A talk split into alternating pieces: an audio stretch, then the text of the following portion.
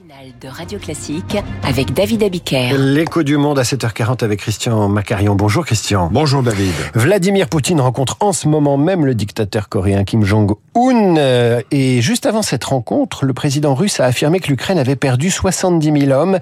Est-ce que Poutine est en train de marquer des points ou est-ce de la poudre aux yeux? Alors pour la Corée du Nord, c'est l'entrée sur la scène mondiale dans l'ombre de l'affaiblissement russe.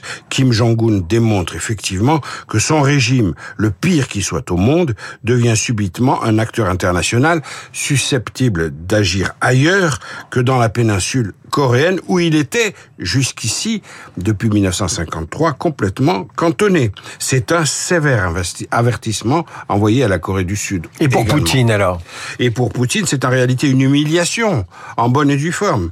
Il se voit aujourd'hui obligé de s'approvisionner en obus auprès d'un pays vassal, aux apparats grotesques, un pays où règnent surtout les privations et une malnutrition endémique. L'orgueilleuse Russie, n'est-ce pas, la, la victorieuse de 1945 se voit déchue. Alors je disais que Poutine avait annoncé 70 000 hommes, 70 000 pertes pour l'Ukraine. Qu'en est-il euh, réellement? Alors, selon des sources américaines sérieuses, fiables, citées par le New York Times, il y aurait 500 000 hommes blessés ou tués de part et d'autre depuis février 2022. Les pertes russes atteindraient, euh, seulement les pertes russes, 120 000 morts.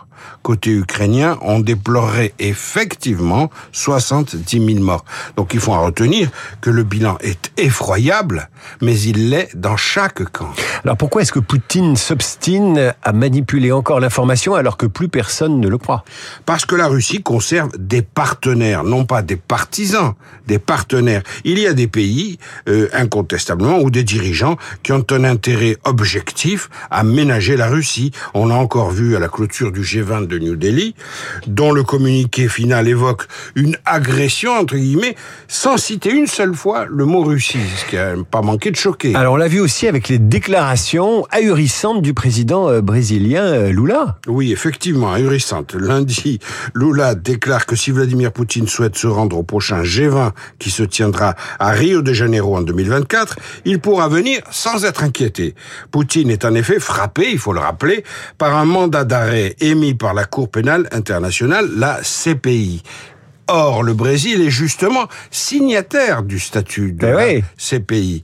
Le lendemain, mardi, euh, Lula fait marche arrière et annonce qu'il appartient à la justice brésilienne et non pas au gouvernement de décider du sort de Poutine. Lula ajoute avec une vraie mauvaise foi, je veux savoir pourquoi le Brésil a rejoint la CPI.